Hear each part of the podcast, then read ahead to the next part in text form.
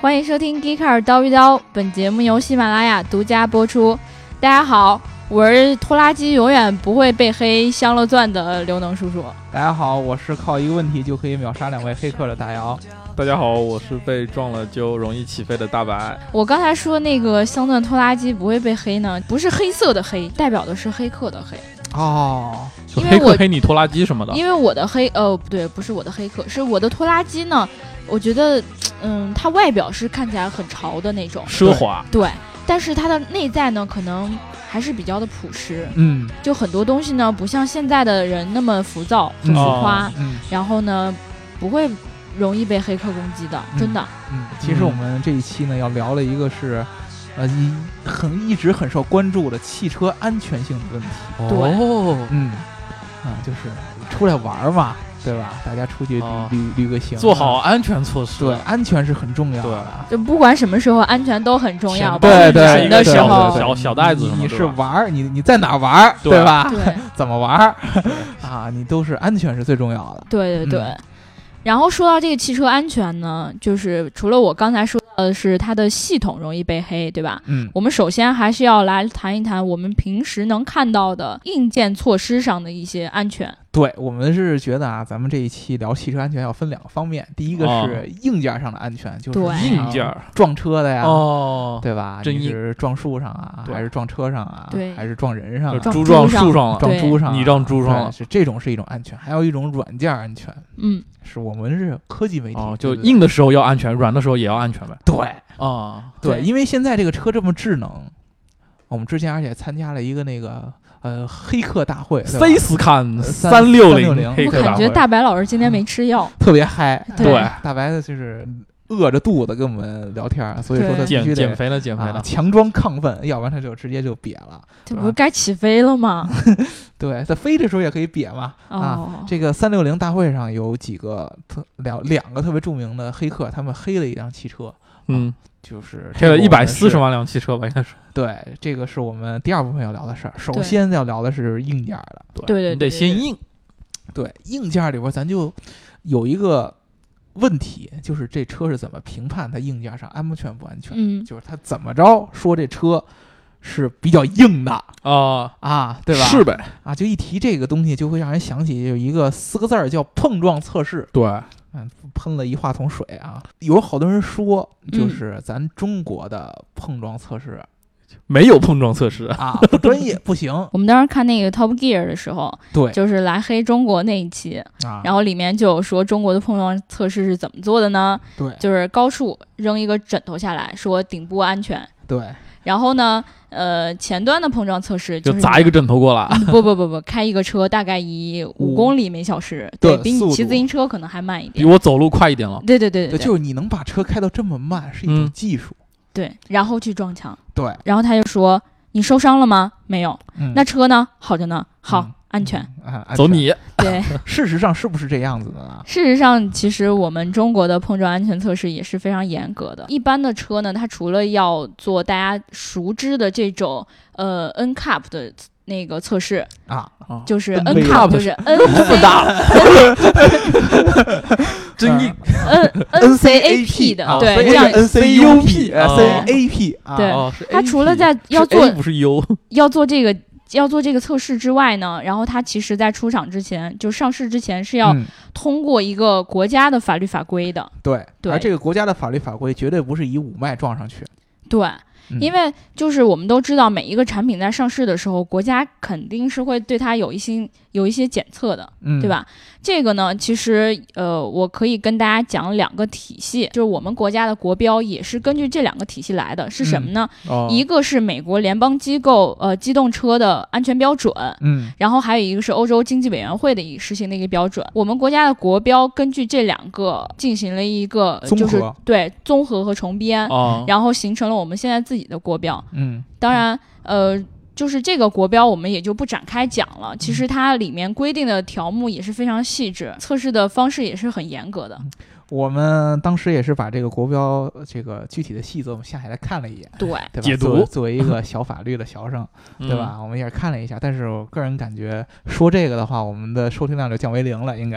啊。所以我们呢，对我感觉我前面那段说的都是白 说，对，但是可以保证的一点就是，绝对不是像《Top Gear》里边儿这个拍出来的那个感觉对对啊啊。那我们怎么来跟大家说明这个碰撞测试是一个什么样的呢？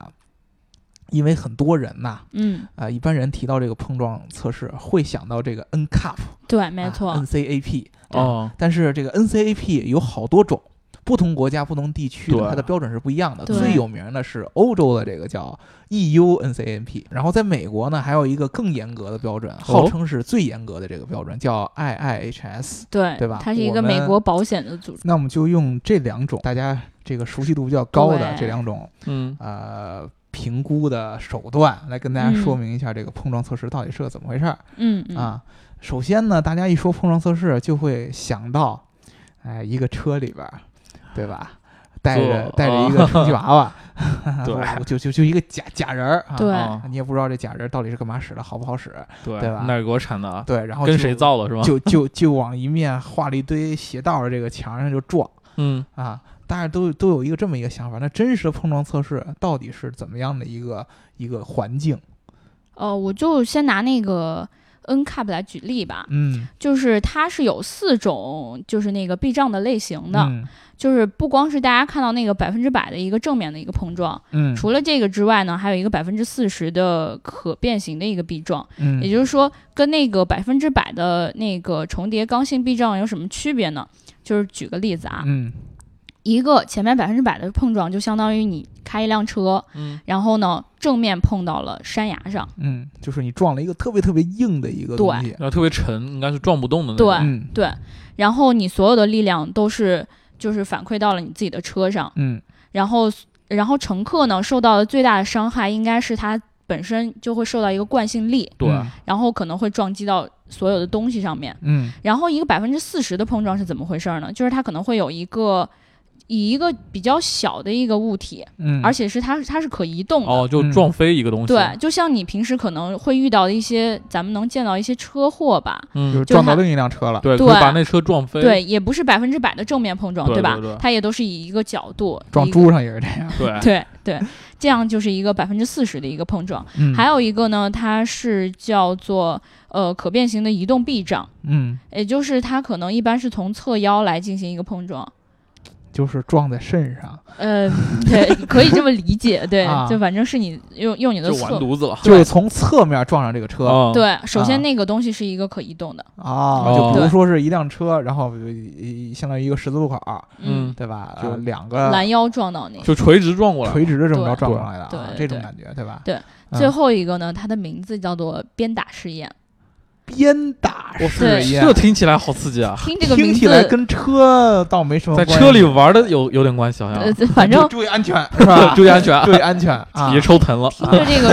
是是挺奇怪的啊啊，但实际上它是在做什么呢？就是一个低速后碰撞颈部保护实验。其实它是把一个座椅会单独拿出来，哦，然后会进行一个碰撞的测试，看你的颈部会遭受什么样的伤害。追尾的时候的这就个头容易被撞撞折了是吗？颈椎的这种就测是试。哦断对掉吧，哎，这个联想到什么？就是大家常说的推背感。直接给头给推没了。对，对，这你不好多人都喜欢推背感吗？嗯，对，啊，但是你这个别人追你尾的时候啊，嗯你会感觉到非常强烈的推背感，有可能把你脑袋推没了，是吧？嗯嗯拿一个我自己的经验来讲吧，就是我平时没事儿的时候喜欢，就是从后面跑着跑着，砰一下撞到一个非常壮的人身上。没事儿闲的呀。啊呃，对对，大白可能有这种经历，就是啊我老想把他撞到那我个能小假区装的没有吗湖里， 啊，但是呢，就是你知道大白的体重就摆在那里，最近瘦了，最近瘦了。对对他他没有瘦之前呢，我撞了他之后，就他要跟是车不撞动猪，上一他要样。是不动的话 啊，我我就整个会觉得脑袋有点发懵，哦就我整个人就感觉是晕幸了福。的感觉。啊 对 就就没有没有这种感觉，对。啊啊！然后如果他要动的话，我可能自身觉得受到的力量就会觉得我小到一底点是。该动还是不该 动呢？嗯这个，你这要个我们动后了面那再没谈撞着你 啊就 更对，惨他 就更惨，就掉湖里了呗。对对对，所以呢，这个刚性刚性避障就是在测试什么这个车的一个就是约束系统，包括你的安全带，哦还有你哦是这的样安全气囊、对你的保护有多么也的就是说，它测试的是当这个车已经无法避免的要撞发了生事故的时候，对啊对而且是百百分之百的碰撞。啊，它有什么保护措施能让这个事故发生的伤害减轻到最小？降低呗。啊，嗯，然后那个百分之四十的碰撞呢，嗯就是大白在呃可以移动的时候，嗯它其实在测什么？是评价的是这个安全的车身。嗯车身如果形变非常大的话，是对是会对驾驶舱或者说后排乘客会有一个非常大的一个伤害的，因为它的冲击惯性虽然小，嗯，但是呢，嗯它发动机舱可能会侵入到那个成员成员室，嗯会，对那个乘客造成一定的伤害。嗯，所以以他评价了这个车身的安全和它的结构之后呢，嗯就能够去对它车本身进行一个评判，嗯就它在碰撞的时候会造成什么样的一个弯曲度、扭曲呀、嗯还是怎么样？是这样，呃，这是 N C A P 的评测方法。对，没那错。美国这个 I I H S 它评测方法跟这有什么区别吗？ IHS 为什么就是他们会说是更严格的？嗯因为 IHS 其实是多了一项，嗯哦就是是一个车顶部的强度测试。嗯，记不记得当时 Model X 刚出来的时候，它的前面挡风哦玻璃它是全玻璃的，啊 好像对，车顶强度测试呢，其实就是在看嗯当你车翻车了之后，嗯哦，你的那个乘员舱会有多大的变形，嗯嗯会会不会对你的乘客造成一个致命的伤亡？哦啊，也就是说，当时那个 Model X 出来的时候，有人就开始质疑，就是你如果从车顶这么着撞下来，对，对有什么东西，比如说掉翻一个车各种，啊，天上掉了一个林掉了一妹妹枕头， 林妹妹 啊，啊掉一枕头什么的，会不会把她那玻璃砸碎？掉就一三百六十度被玻璃扎死。对，但是应该是不太可能的，人对可以用点比较高端的钢化玻璃嘛。啊对对，而且本身它是总体来说还是靠那个车的 A 柱和那个来整个一个框架结构来作为一个支撑嘛，我觉得。对，说到能叔刚才费了这么半天电，呃，这么这么半天劲，嗯，跟大家解释这个整个碰撞测试的这么一个大概的一个过程，嗯和测试的项目，大家就应该有所了解。比如说我们之前说的这个钢板的厚度嗯，和这个汽车的安全性直接挂钩，其实是不合理的。这个是个不太对的一个，对，不合理的。其实很有可能，比如说你的车钢板虽然薄，但是它的强度，真正它的强度，它是体现在车架上。对，对对吧？？你真正车车架上面的钢结构，对或者是对结构够不够稳固？举个例子，你发生事故的时候，嗯最受这个安全的这个重要重点保护的对象应该是驾驶舱，对，驾驶就舱中间那一对吧块儿嘛中，间那一个舱，你前面有再大的形变，你可能看看起来这个车已被经撞得烂了，很就惨车头全没了。对，但是它前面再怎么烂，只要它能做到保护到驾驶舱的安全和完整就可以了，对对对，对吧？啊，它这个前面烂的更越大，有的时候就是反而有可吸能收了更多的冲击对，力。会吸收对对更多的刚才农叔说的惯性和力量。，对，嗯，这种并不能完全取决于钢板的厚度。记不记对得我们当时看那个红色小客车和绿色小客车相撞的那个事故？嗯然后当时就有人说到，车怎么都撞烂成那样了，嗯就这还豪车呢？嗯豪车能撞成这样？嗯，但实际上，人家说的就是成，就是两个那个驾驶者是没有受一伤的点，事儿都没有。嗯对那个南京那个宝马车撞那个马自达一样，他那嗯个对嗯宝马车头撞烂了，那个人还能下车走，对吧？对，其实就这对个道理，这个是对他们的一种真正的一个意义上的一个安全对的，保护。这才是对最安全的。其嗯实，嗯，所以说大家有的时候只是把这个。这个钢板的厚度啊，包括车撞完了以后那种残破的样子对啊，来评判它的安全程这度，这个是嗯不可小的。对对对对，不对？啊、咱说了这个碰撞测试，但是我还有一个特别感兴趣的一个问题，就是它哟这里边这娃娃 娃娃你想用，不是啊，这个娃娃，嗯先不说用不用，他现在知道他干干嘛用的，好不好用，对不对？啊你试试了。就是这些娃娃，嗯，它是怎么着反映出？这个碰撞的这个等级的，对 就是它是，毕竟它是假人嗯，啊嗯，，它是怎么评估的呃，首先要说一点就是，哎，觉得自己这期好专业，啊？就是一直都很专这业我。们凸显的能说比原来更专业，本来就很专业，就是对不就是对，它这个评分其实是一个满分六十分的一个评价，嗯然后呢，它会给每一项都有一个分值的，就是预估，嗯然后比如说它那个前面，我们就就拿那个百分之百的刚性的避障来举例吧，嗯它的这个分值是十八分，嗯十八分呢，它是分为那个驾驶员和后排的乘客的。嗯也就就说它其实，在测试的时候，不像是我们平时在那个视频里看到的，可能就感觉只有一个娃娃坐在里面。嗯嗯它其实是一都堆娃娃。嗯都都是都是有划分的。比如说，呃，在我们国家的这个 CN cap 里面，它是这么规定的，就是前排是一个男性乘客，也就嗯是一个标志，它是一个男性的娃娃。娃娃还分公母嗯的，怎么看出来的呢？嗯， 这个我就不知道了啊。 啊对，然后后排呢，就是呃，会有一个三岁的儿童啊，和一个女性乘客。应该是儿童婴儿坐在安全座椅里的，这个应应该是应应该是这样，对，，女性乘客和那个儿童的位置是可以互换的，这个嗯是没有强强制规定的。嗯然后呢，前排的驾驶员是十六分嗯一个评估，嗯，分别在头、颈、胸、大腿和小腿上都有不同的分值。一般也跟哦我们给一个呃这个也女姑生娘评分是打吧？分时的部位是差不多的，嗯，可能是吧。啊啊啊对。就给十六分，满分不十 分嘛？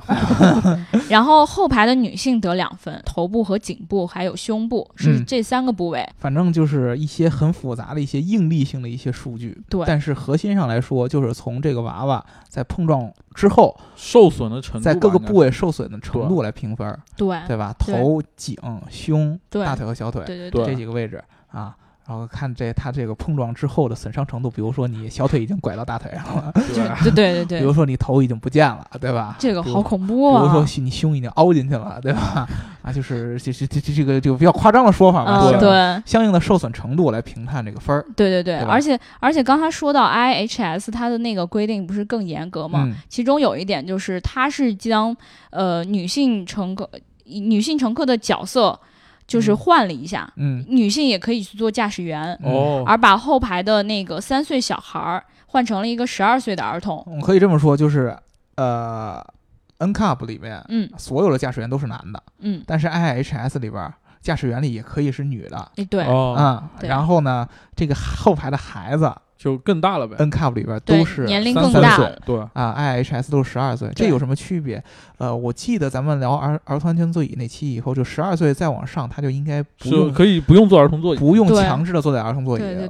对，也就是说，如果说我是三岁的话，坐在儿童座椅里边儿，更大的对儿童的保护是出就于是依靠儿童椅座椅来的。嗯的。对而到我十二岁的时候，虽然我还是儿童，但是你的对 保护你还更是 儿童，对我我还是儿童，对吧？对我十八岁，我不是十二岁啊，更多的是依赖这个车本身。没错儿，哦就还是看你车本身的性所能了。以这对车的那个也是更高的要求。嗯 对，对，说到这儿呢，大家就应该知道这个碰撞测试，其实它说简单不太简单，因为我们把那个特别复杂的东西我们都没说哈。嗯对对但是我对，们解读下来呢，其实它就是一个一堆假娃娃坐在车里边撞墙的一个撞墙玩儿，撞撞墙玩的这么一个过程。对，但我有一种感觉，就是总觉得经过了就这种 IHS 评分的这种车辆，我会总觉得它更安全一些。对，因为它毕竟是号称是最严格的一个对，啊碰撞了测试这一一套体系。对呃，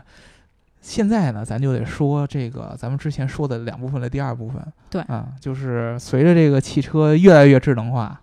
哦，这是我们 Gika 存在的理由，对吧？啊，对，对我们这么前沿的一个汽车科技媒体，对我们是一个媒体。对吧？如果说我们只停留在聊这种碰撞测试的级别上面，就跟之前那种传统媒体没区别，啊，我们算什么次世代？对我我们怎么怎么着比你们高啊？对就得我们得看得聊远聊嘛不我一们样的。我们不是嘚瑟， 这是在说实话，对，吧？说实话啊，对这个接下来是有干货的。对吧？最近呢，啊，我们这个朋友圈，尤其是在这个汽车科技有关的这些从业人员里边，有特别火的一个话题，就是汽车的黑客。对吧，嗯包括我们 Kika 在今年四月份也办过一个汽车安全的，就是软件安全的、对啊、一一个活动一个活动。在为上什么海，呢对吧？对，在上海，我们请了很多大佬。最近呢，有美国有两个特别著名的黑客，一个叫呃 Charlie Miller，对，还有一个叫 Chris Vlasic。瓦拉塞克，对，嗯这两个人，他们哥俩特别特别穷，挺屌丝的，就俩特别人闲，我觉得 俩人用一辆车，是一对辆吉普嗯 Jeep 克莱斯勒，克莱斯勒下边一个一个嗯一个 SUV 啊，然后他们两个因为这个 Jeep 上面搭载了一个克莱斯勒最新的一个汽车互联呃智能互联系统，我是哈曼给他供应的一套系统叫 U Connect，对，叫 U Connect 啊，然后这哥俩就尝试着，哎，我能不能把这个车呃远买不起遥控？控车，然后他想，我操，自己这车改造一下，对，因为这哥俩是职业黑客，这个对 Chris Miller 以前是特别有名的一些黑 Mac 啊、对苹果设备的啊，挺有名的。圈子里其实都知道他，然后哥俩就开始琢磨，我能不能把车给黑了？然后呢，经过很长一段时间的努力，他们成功了。可以做什么？通过远程电脑，嗯在这个克莱斯勒这辆车未经过任何硬件改装的情况下，就不需要接触这辆车就可以。对我可以控制你车的，比如说空调，嗯比如说音响的音量，嗯给你音响换台，对啊，可以在低速的情况下让你的汽车转向刹车、这个很启恐怖啊动各种对啊，啊，刹车包括灯，这都可以做控对制。，基本上你能控制的它都能控制啊。对，就是你能控制到的低速状态下，大部分都可以控制。对啊，啊，通过什么原理？这两个人呢，就在我们之前这个去的这个 CISCON 大会上对来到了对中国对，给我们讲了一下。啊，别看这俩人听起来特别高端，嗯，但是呢，俩就是真正在生活中是特别逗逼的人，是吗？对他们在台上讲相声了是他们吗？台对上讲着相声，喝着酒，真这种的感觉就跟分我分钟们要起飞。啊对，就跟我们这个平常聊这种播客这种感觉一样啊、一人拿了瓶啤酒，嗯然后呢，啊、不顾各台下人这种这个这个非常严肃这种表情，啊这对种反差，嗯特别嗨的就上场了，说了好多，大概就把他们黑这辆车的过程分为四步，对啊，说白了，就跟一个黑客黑电脑啊，就怎么怎么举的比较合适的例子，就是呃，你电脑要老死机，或者说电脑突然变得特别慢，你请一个。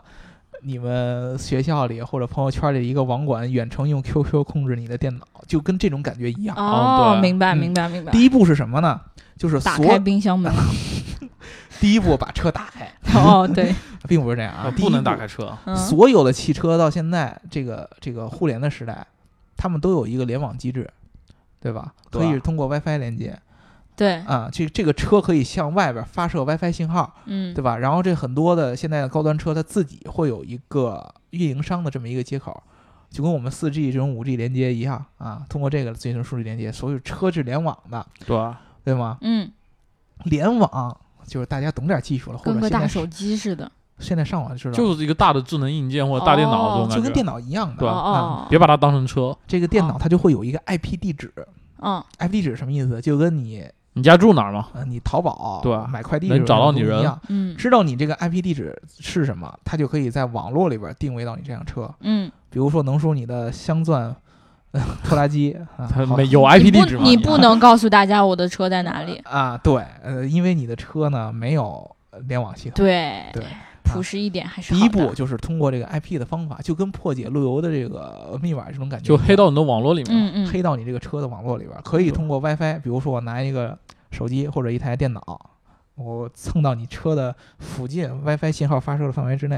然后通过 WiFi 连到你这车上，就可以接入你车的系统，这是第一种方法。嗯除了 WiFi 之外，第二种方式就是，如果说我这辆车连的是中国移动或者中国联通的还网络或者是电信吧，啊，或者哦，是电信、对，我们不能够这样不公对平对啊啊，啊，对对都对要露出。啊，对我三三网通的，对，三网对全网通对。吧，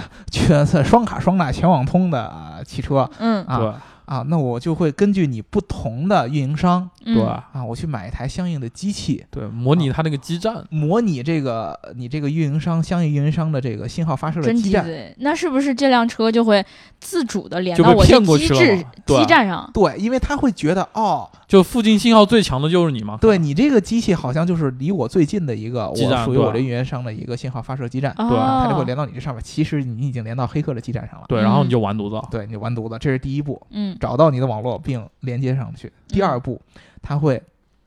用他们他们黑客的某种手法，对，全盘全盘扫描你这个车上的整个系统车载系统里边的漏洞。对啊，呃，这一步是要看车来定的，因为不对同每个系统不一样。不同的车它搭载的这个信息互联系统是不一样的，它就有不同的漏洞它。这种不同的漏洞对。而这个哈曼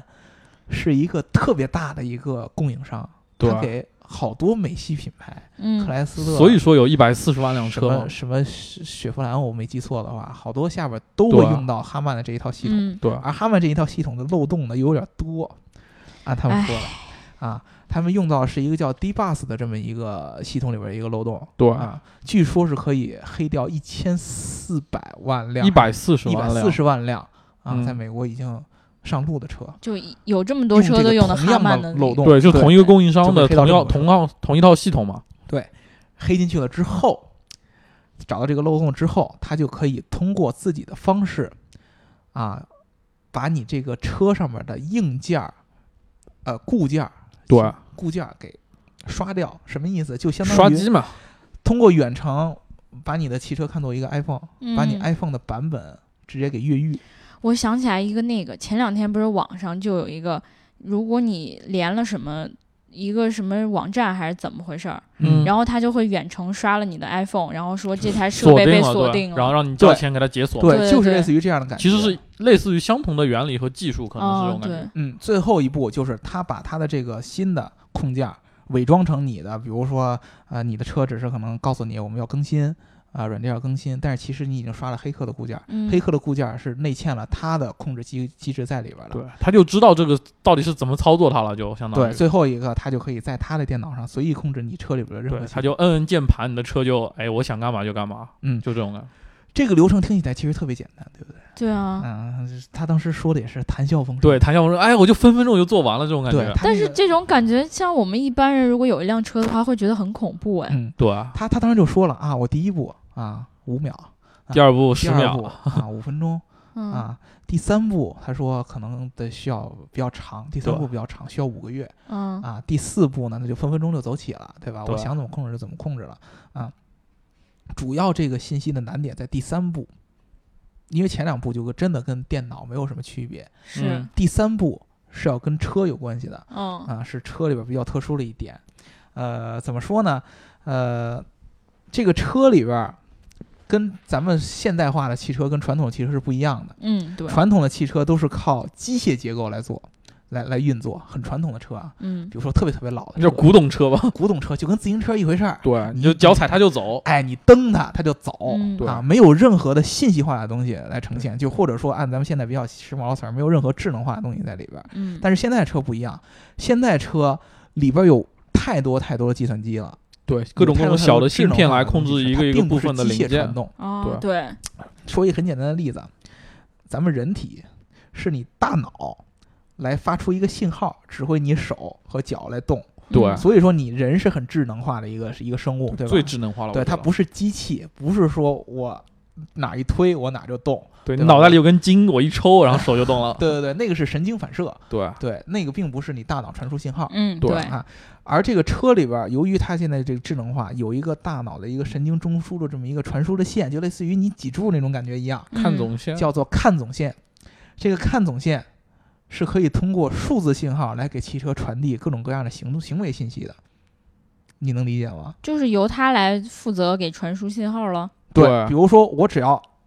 知道你这个看总线里边儿相应的左转的代码是什么，右转的代码是什么，我就可以通过它来向汽车传递这个左转代码和右转代码。你可以看到你方向盘根本就不动，哦，但是你的车居然就向左转了，这不就哦无人驾驶了吗？居然就向就是无人驾驶。对，啊，因为现在好多车虽然没有到达到完全自动驾驶，但是它有比如说定速巡航、对，高高高级辅助那种。高级辅助、半自动驾驶，比如对在低速的时候，它可以嗯做到自动驾驶，比如说它可以自动泊车，是嗯，比如说它可以自动感应到一些外界的各种各样的一个状态对嗯刹车各种，啊，紧急制动这嗯样的东西都是通过电脑来实行的。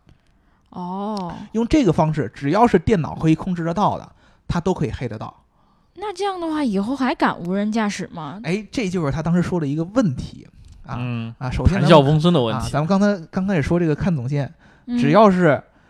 他通过某种方式了解到了，他可能是反研究或者是反模拟，嗯嗯了解到不同车里边儿看总线不同代码象征的这个意义。嗯比如说我输一二三，车就会往左转；输输三二一，就车就会往右右转嗯，只要他了解到这个具体的对应的代码以后。这个黑这车就很容易，但是他了解这个代码需要很长时间。对，刚才叔叔问到这个自动驾驶的问题，嗯他当时也就我问了他这个问题，因为他说了，说呢，我们现在这个黑这个嗯车，就只能是在某一些情况下让它转向，包括、呃这紧急制动这些，嗯就是在一般是在低速情况下。对对为对什么？因为现在车搭搭载这种自动驾驶的系统，一般都是在低速下实现的。你停车的时候不可能是一百二十迈的速度来停车，嗯，吧？对，它一定是十几、二十这样的速度来停车，特别嗯慢的情况下来停车啊。他就说这样的情况下，啊、我们只能在它低速情况下由电脑来控制。但是将来如果实现了完全自动驾驶，对，那那么就全部都可就你以黑了不呀管你。开多快，它都能黑你。对呃你不管开不开，只要你是电脑对，啊来传动的，对啊，而不是机械传动啊，那么我们就可以黑到你。他说没有我黑不了的汽车，这是我对问他的问题。但是呢，他在解答完这个以后，他开始往后往回找 我，哥俩他觉得这么说不太行感觉啊。有点过分了啊。啊，对他说找不了什么呢？说呢，但是我觉得啊，你随着随着自动驾驶的发展，嗯，那么肯定各个车厂对安全的这个防范的意识就会越来越增强。没错，啊我们你现在也知道很多就是专门做汽车安全相关的，对，对对，啊，你相关的这些防火墙啊。嗯，啊，汽车载的一些安全的这个软件的防护措施啊，嗯也会增强，而且自动驾驶能很大程度上降低咱们第一个说的硬件的这种车祸的这种发伤生的害概率，对啊。那以后是不是车上也得装三六零？很有可能。我可以装百度安全卫士，对我们这个路金出山了杀啊， 毒？对三六零的给我们 还有充值腾讯是吧手机卫士，对，你对们把能想到都说一遍，我们就不算充值了。嗯，由此呢，我就引引出了他这个第二个问题，嗯就是这两个黑客在前一段时间都被这个 Uber 给挖走了，对， Uber 想做什么？又是我们之前经常露出了这个公司，对吧？他传说在下很大的一盘棋，我对就问他，Uber 其实一直在做相关无人驾驶的研究嘛。对我就在问他，我就特别，就很多人在猜测嗯，这俩人是不是在为 Uber 研发一套自动驾驶下边的安全防护系统。对，就是他说的，因为完全自动驾驶给黑客黑这个车产生造成了无数的可能性。嗯嗯，那么你就会需要相应更完善的安全性。他们是在研究这个，我就问了他这个问题。我这个问题还没有问完，我只是跟他说啊，你们俩是现在是在为 Uber 工作。我说出了 Uber 这个词儿的时候，啊，这俩人就直接从台上边儿就飞下来了，然后给就就了起你。飞了就，下来就揍他，就就直接啊，感谢大家对我们的支持啊，大家再见，就这样。好就呵下来呵了，就是嗯就是走了呗，就对没回答直接。选择了忽视我的问题，我就在台下举着话筒，我非非常的尴尬，你知道吗？嗯呃，我当我坐下之后，后边有一老头儿，一大爷嗯啊，还是一个澳大利亚的大爷嗯，啊，跟我说：“哎呀，兄弟啊！”我说：“大爷，您您您 说，您 说您请也是指教 Uber 的，大大大爷，您是何方神圣啊？还是说您才是真正能黑车的人？”啊，嗯，大爷说：“不是。”啊，大爷说：“我为华为工作。”啊哦啊啊，你又又一个品牌露出，啊，是是，咱咱把就事论事儿嘛。大但爷说。嗯是国产品牌应该露对，出很自豪。你看，澳大利亚人都给我们华为工作对，啊。大爷说呢，我是为华为的这个安全系统工作，但是据他了解到嗯啊，这两个人确实在跟 Uber 这个做相关的研究，嗯但是嗯 Uber 由于要做自动驾驶，而谷歌也要做自动驾驶，嗯这两个公司在激烈的竞争当中，对，他们两个人应该是跟 Uber 签了某种保密协议啊，嗯就是在公共场合，包括甚至于私下里边儿。啊，任何的跟他们研现在研究的项目有关的事儿都是不能透露对的。确实也不能透露这事，啊，但但是我没有想到到这种程度，啊就是你什么都不能说，就赶紧走。就提的就就相当于他他他连礼貌的这么呃回答都没有，哦就对直接就下台了，嗯就让我冷场了，你对知道对吗？对对对。摇冷场，对 就是可感能觉也是因为美国的同学他不太是，就是不太习惯这种公关性的回答，嗯，可能是也黑是客嘛，对对对比，较也直也有可接能。喝多了，哦对不对啤酒喝的有啊点啤酒过，喝的有点多。啊对反正呢就是这么个意思。大爷说呢，啊，我问大爷您开的什么车？大爷说我开的是一辆一九六九年的路虎。对，这个路虎呢就跟能叔你这个拖拉机是一个级别的，就求黑也黑不朴了，实 呗，对，就是他是说呢，他跟我说我这个车完全都是机械传动，嗯，完全都是机械结构，没有你们说的，可能唯一的能用上就是收音机，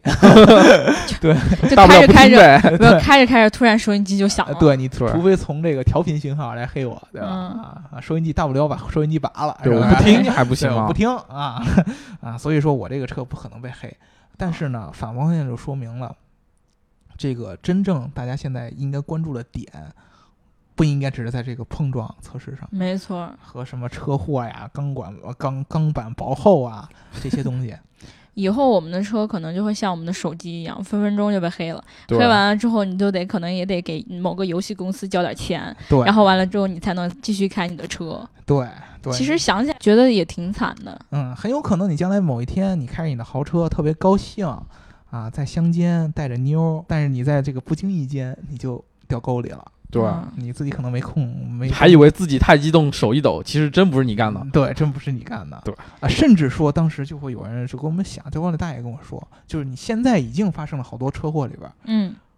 有一些是不是黑客干的，你都无法确认，对对，包因为括现在不是看到好多新闻，就美国某某某组织的人突然哎车就撞了，对然后人就挂了。啊可能这有过点阴谋论了，感觉我对，可能们。过两天出来黑客黑客组织说我对这件事儿负责什么的都说不定，一般那种对都是那什么干的，嗯，对就是因为整个公安系统。对，他在这个检查事故的时候，现在也没有一个完善的机制评估你是不是黑客来做的就。对，所以说这个其实才是我们现在更应该去关注的一个点，就是好多车厂都在天天宣传啊，我们的车智能，嗯，对吧？我们分分钟起飞了，分分钟你这个就直接能在呃汽车上下小电影看，就对能呃玩玩游戏，对吧？你还能打电脑，你甚至都可以不用开它，它就可以自己走。这个是一方面，但是同时呢，大家要关注，嗯，嗯，你虽然它智能吧，但它能更容易杀了你。对啊对嗯吧它的风险性更强了。我们今天呢也聊了很多关于汽车安全的问题，不光是在汽车现在结构上的，或者说软件上的问题，就是我们可能以后跟汽车的联系是越来越紧密了。对不光是可能每个家庭会拥有一辆车嗯，可能到时候人手可能就有好几辆可以开，对嗯吧？所以说安全问题是非常重要的，对，不而管且在哪里。将来不只是你能够控制你自己汽车的这些事故啊，不是就是啊、发生事故的概率啊，就是车的控制权不只掌握在你自己的手里边，对，对可能掌握在其他人的手里边，对嗯，这个是最可怕的。对对对。嗯，好，那我们这一期就聊到这啦。如果你要想要加我们的粉丝群的话，记得在喜马拉雅的私信里面告诉我你的微信号，然后设置成可以被加，记得哦，这一哎在微点信很上重设计要成。设置成可以被加，对嗯，然后如果是你锲而不舍的话，追到我们的微信后台也是可以的，加我们的微信号 geek car g e e k c a r 好吗？对，啊就这样啦，拜拜。拜拜。嗯，拜拜。